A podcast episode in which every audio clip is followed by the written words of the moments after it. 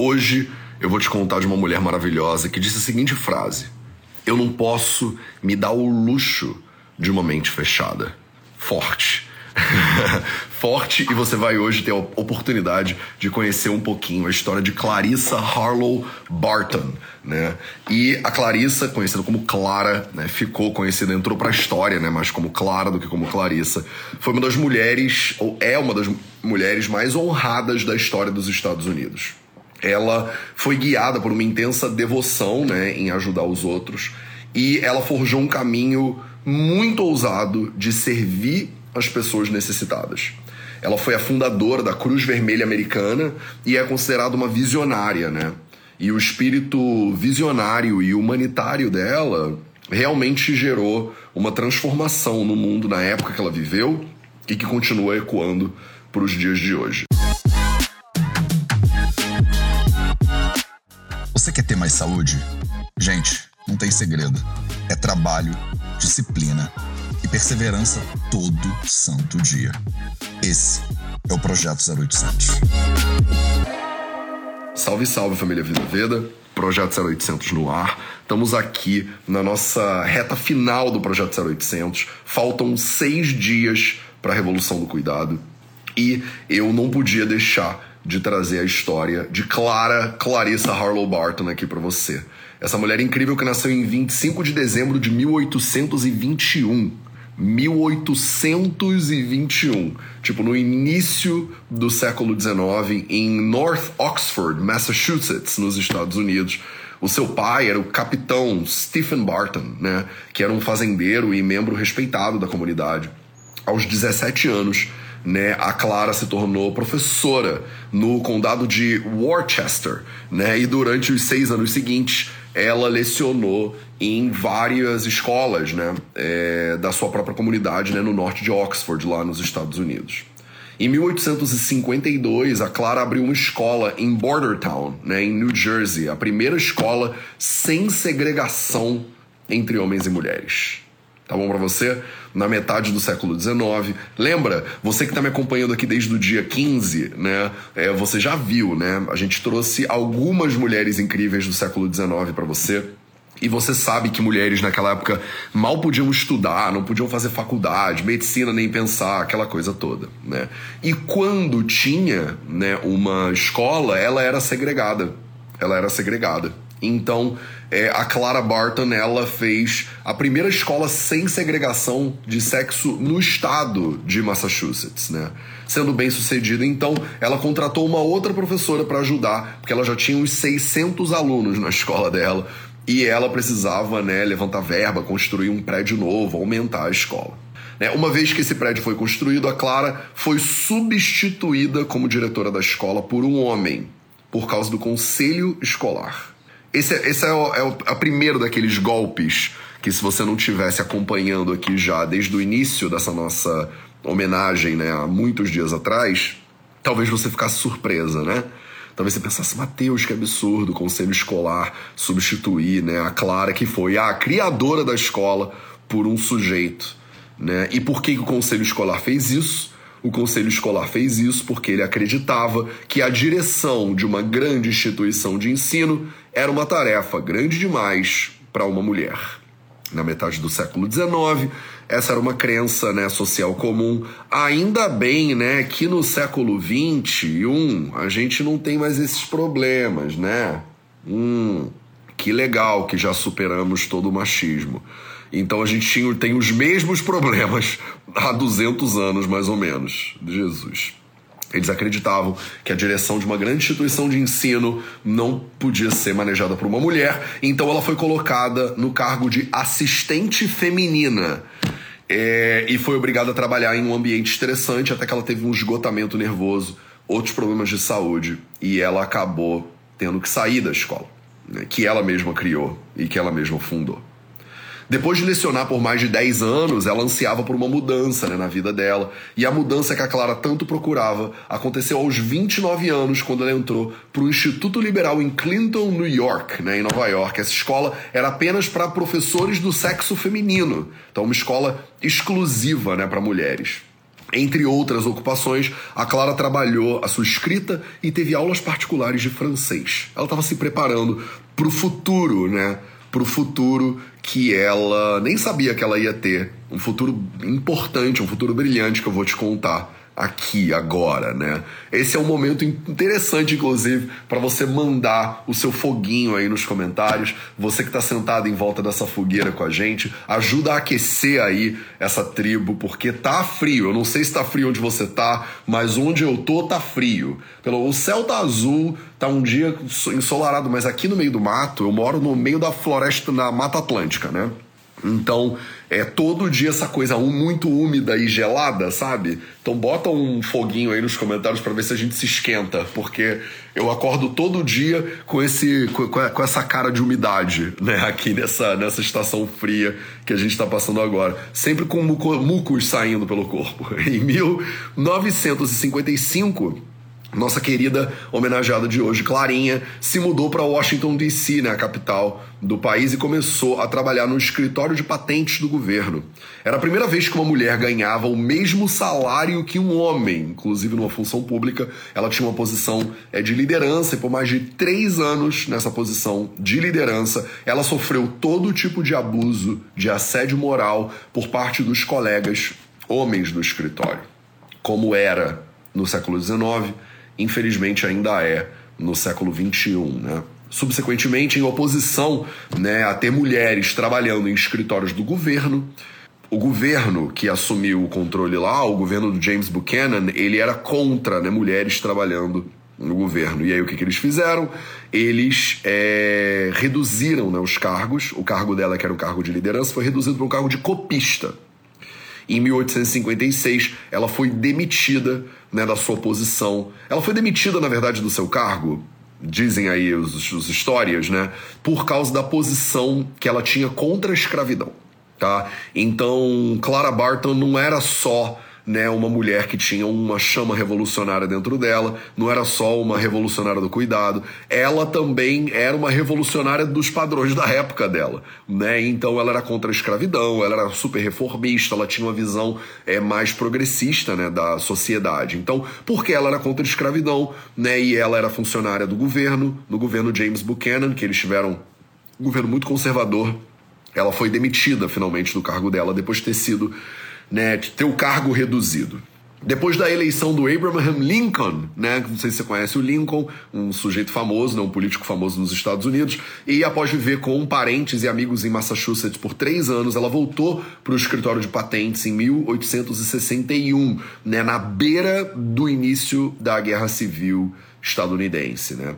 Ela trabalhou primeiro como uma copista temporária na esperança de abrir caminhos para outras mulheres nos escritórios do governo, caminhos que tinham sido fechados durante alguns anos.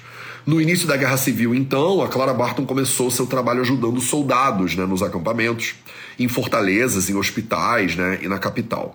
Durante o inverno de 1861 a 62, é, o seu pai ficou muito doente e ela teve que voltar né, para Massachusetts lá para ajudar e para ficar do lado dele. Né? Depois que o pai dela faleceu, né, a Clara retornou para Washington DC, onde ela começa a traçar um novo rumo, né, um novo plano para a sua vida profissional. Em pouco tempo depois de retornar para a capital, ela conseguiu alguns vistos e ela viajou para os campos de batalha, encorajada né, pelos sentimentos do pai, né? Pela morte do pai, pelo luto e pelo impulso de querer servir, de querer ajudar. Ela pega o, os vistos necessários e vai pro campo de batalha né, da Guerra Civil.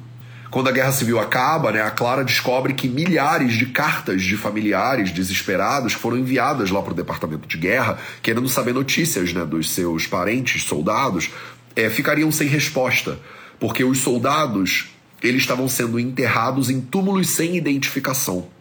Então isso acontece ainda hoje, né? E antigamente acontecia muito mais. Num campo de batalha, imagina um monte de gente morria e você não tinha né, nem infraestrutura, não tinha como identificar né, aqueles mortos. Então eles eram enterrados é, como se fosse como no Brasil a gente chama às vezes de indigente, né? Era um túmulo não identificado, né? Para o soldado. Eles às vezes chamam de túmulo para o soldado não identificado, né? É, ou soldado desaparecido. Muitos desses soldados, então, que eram é, rotulados como desaparecidos ou não identificados, eles, é, a família ficava sem saber né, do parente, ele desaparecia em guerra, né, digamos assim. Então, motivada por essa situação, ela pessoalmente foi lá conversar com o presidente Lincoln na esperança de poder responder oficialmente a esses familiares, para dar um acalento, né? Para esses familiares que tiveram seus parentes mortos no campo de batalha e que não sabiam o que estava acontecendo, que não recebiam as cartas, né? Ela recebeu permissão do presidente Lincoln e iniciou um projeto que ela chamou The Search for the Missing Man, né? A busca pelos homens desaparecidos. A Clara dirigiu um escritório, inclusive, para soldados desaparecidos em Washington, D.C., e a finalidade única era identificar os soldados mortos ou desaparecidos em ação e notificar as famílias dele, enterrar eles né, com honras, né, com cuidado. A equipe da Clara, preste atenção nisso, olha que loucura. A equipe da Clara escreveu mais de 41 mil, quase 42 mil cartas, 42 mil cartas a gente não quer responder nem três e-mails, né? Hoje em dia, eles escreveram quase 42 mil cartas e localizaram mais de 22 mil soldados desaparecidos. Ela passou o verão de 1865 ajudando a encontrar, identificar e apropriadamente enterrar mais de 13 mil pessoas que morreram né, nos campos de batalha, em Andersonville, né, numa batalha lá é, super importante, um acampamento de prisioneiros dos confederados na Georgia. Né. É, nos quatro anos seguintes, que, nos quatro anos que, que se seguiram aí o início desse projeto, ela conseguiu enterrar mais de 20 mil soldados da União, com seus túmulos devidamente identificados. Eu não sei se, isso, se você entende o tamanho da importância desse negócio, né? se você já perdeu um familiar, você de repente sabe, né, a dor que seria uma pessoa sumir e você nem conseguir prestar as suas homenagens, né, direito. A Clara dedicou anos da vida dela para essa missão. O Congresso, eventualmente, lhe deu 15 mil dólares para ela financiar esse projeto. 15 mil dólares no século XIX era muito dólar, não era que nem hoje em dia, que 15 mil dólares, de repente, dá para você viver um pouco, mas não dá para fazer um projeto de cinco anos, né? A Clara acabou percorrendo o país inteiro e foi reconhecida né, por suas palestras e pelo respeito né, que ela tinha pelas pessoas que morriam, né, que morreram na guerra, e pelo seu esforço de é, respeitar, né, de honrar as memórias dessas pessoas. E ela fez isso entre 1865 e 1868. Nesse meio tempo, ela conheceu a Susan B. Anthony, que foi uma sufragista muito famosa, né? É o movimento sufragista, era um movimento lá nos Estados Unidos e ao redor do mundo que visava dar direito a voto para as mulheres. Porque nessa época as mulheres não só não podiam estudar, como elas também não tinham direito a votar. Elas podiam escolher né, os seus representantes. Ela conheceu também o Frederick Douglass, né? E tornou-se, além de tudo, né? Ela era é abolicionista e agora é claro, né, que Clara Barton ia virar também uma ativista pelos direitos civis nos Estados Unidos, né? Direitos das mulheres, direitos dos afro é, dos africanos, afro-americanos, né? Como eles chamam, como eles chamam lá nos Estados Unidos. É, suas excursões pelo país é, exauriram ela, né? Fisicamente mentalmente e por ordens médicas ela precisou se afastar do trabalho intenso para descansar. Assim, ela fecha né, o escritório na capital e acaba indo para a Europa em 1868, que foi um ano muito importante né, também para a história europeia. Ela acaba visitando Genebra, né, na Suíça, e ela conhece uma organização humanitária de guerra que tinha acabado de ser formada. Essa organização era chamada de Cruz Vermelha Internacional.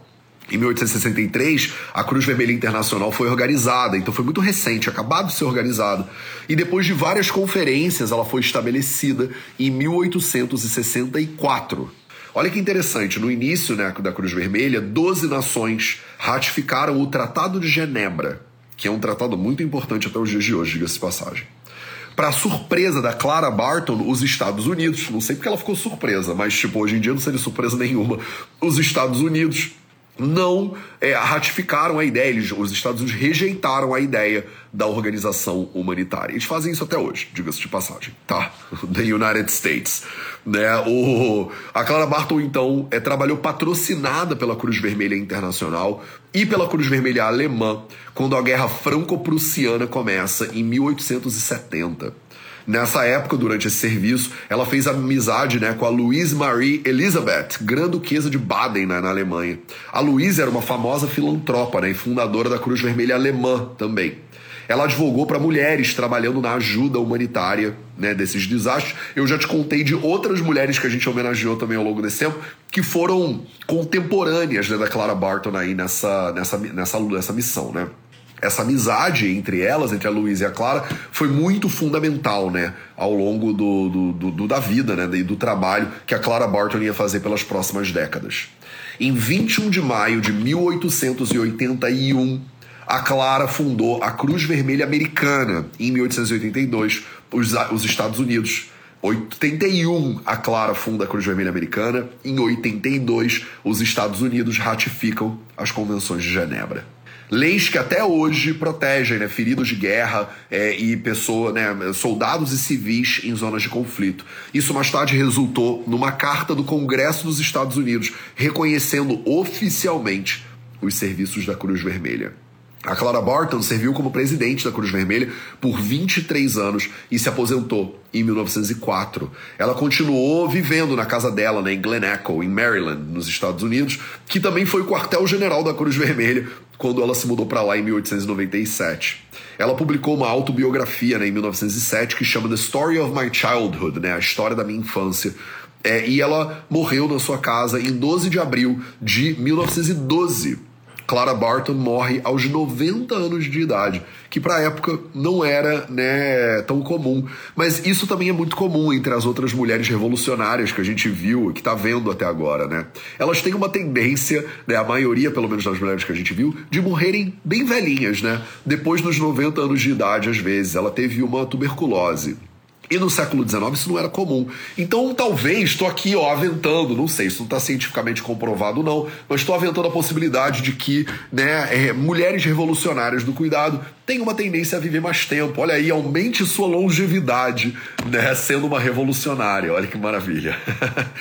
É, ela resume né, a missão dela né, na sua autobiografia nas suas próprias palavras. E a Clara Barton ela dizia assim: olha que incrível. Você nunca deve pensar tanto se você gosta ou não gosta, se é suportável ou não é. Você nunca deve pensar em nada exceto a necessidade e como você pode atender essa necessidade. Esse espírito de doação, né? Esse espírito de serviço que fala tanto pra gente aqui do Vida Veda, como porque é um dos princípios, né, umas crenças inabaláveis do Vida Veda, a ideia de que viver é servir. E todas as nossas revolucionárias têm isso em comum. Todas elas são revolucionárias do cuidado. Né? Não são mulheres só que estão né, tocando fogo por aí. Às vezes é necessário tocar fogo por aí, sim, mas elas não estão só né, tocando fogo por aí, elas estão tocando fogo por aí de uma perspectiva de cuidado, de uma perspectiva de serviço. Você nunca, vou repetir, você nunca deve pensar se você gosta ou não, se é suportável ou não. Você nunca deve pensar em nada. Você só deve pensar na necessidade que se apresenta e como é que você pode atender essa necessidade. Até hoje, o legado da Clara continua vivo, né? refletido no espírito dos voluntários e dos funcionários da Cruz Vermelha. Por causa de uma mulher, né, a Clara Barton, a Cruz Vermelha Americana traz ajuda e esperança né, no país, nos Estados Unidos, mas também no mundo inteiro. Olha a força, né, que um ser humano tem, né, que uma mulher tem, que nasceu no início do século XIX. Então, assim, você, né, homem, você mulher do século XXI, né, a gente não tem por que não trabalhar com isso. E aí eu termino com a frase que eu comecei, a frase que abriu a nossa live de hoje, a frase de Clara, né, Clarissa Harlow Barton, que diz assim: Eu não posso me dar o luxo de uma mente fechada. Eu não posso me dar o luxo de uma mente fechada. Essa frase é muito poderosa. Porque você pensa, né? Ter uma mente fechada, ser uma pessoa que não acredita nos direitos das outras pessoas, por exemplo, né? Uma pessoa tradicional, uma pessoa que não está aberta, né, para transformação ou que não está disponível para revolucionar. Né? Clara Barton lutou né, é, contra o, no movimento abolicionista, né, contra a escravidão. Clara Barton lutou pelos direitos civis, por exemplo. Clara, Clara Barton defendia né, a igualdade de gênero, que naquela época era absolutamente incomum. Fundou uma escola e botou né, homem, meninos e meninas para trabalharem junto. Foi uma funcionária de alto escalão do governo americano, até ser demitida por causa das, por ser mulher e por causa das suas visões né, abolicionistas, por exemplo, era uma revolucionária do cuidado e que do século XIX estava dizendo para você que você não pode se dar o luxo de ter uma mente fechada. É confortável ter uma mente fechada. Ter as suas ideias, né? Ter as suas crenças fixas e ficar lá, né, na sua casa, é, defendendo suas crenças fixas. Mas você que quer ver alguma transformação na tua vida, na tua saúde, no teu local e no mundo, você não pode se dar o luxo de ter uma mente fechada. É desconfortável ter uma mente aberta? É. É desconfortável, né, passar a sua vida tentando mudar o que tem à sua volta? Olhar para essa desigualdade bizarra que a gente vive hoje, em 2022? Olhar para esse machismo estrutural bizarro que a gente vive hoje, em 2022? Olhar para isso e levantar e se manifestar? E lutar pelos direitos de, às vezes, outras pessoas. Né, de outras mulheres que têm o direito violado aí em hospitais do Brasil de hoje em dia, de 2022 mulheres que têm que defender né, os seus direitos sobre o próprio corpo, que hoje em dia, lá com o negócio do Roe versus Wade que aconteceu nos Estados Unidos, não sei se está por dentro disso tudo, mas movimentos retrógrados, né, vão totalmente contra tudo que a gente luta, tudo que essas mulheres que a gente está aqui representando lutaram ao longo desses últimos 200 anos e antes, e vamos continuar lutando depois. A grande questão é que lutar, é que revolucionar dá trabalho, mas você não pode se dar o luxo de não fazer isso. Por você e por todo mundo que está no planeta junto com você, percebe? Dá trabalho ser consciente, dá trabalho não jogar lixo no meio da rua, dá trabalho cuidar dos outros e dá trabalho se mobilizar pelo direito de alguém que você nem conhece de repente. Mas preste atenção, né? O sistema que a gente vive ele é fechado. É, a pessoa que está sofrendo abuso de direitos e que mora em outra cidade que você não mora, e que você acha que não é da sua conta porque ela mora em outro estado, não mora no seu estado, mas começa naquele estado e quando você vir, tá batendo na tua porta. É sempre assim, percebe? A gente vai comendo os direitos das pessoas aos pouquinhos, esses governos bizarros que tem por aí. E você acha que não é nem da tua conta. A poluição tá afetando não sei onde, a guerra é lá na Ucrânia. Imagina. Isso não é da minha conta, não. Eu posso me dar o luxo de ficar em casa tranquilinho e manter a minha mente fechada. E aí Clara Barton vem te dizer, lá do início do século XIX, que você não pode se dar esse luxo. Você não pode se dar o luxo de ter uma mente fechada, de não ter uma mente revolucionária, de não levantar e lutar. Às vezes não é para defender os seus direitos. De repente, seus direitos estão assegurados agora. Mas se você começar a ver que os direitos de outras pessoas, mulheres e homens, não estão sendo assegurados, pode ter certeza que daqui a pouco vão ser os seus. Se você não se preocupar né, com o nível da água que está subindo, daqui a pouco ela bate aí na tua porta da tua casa.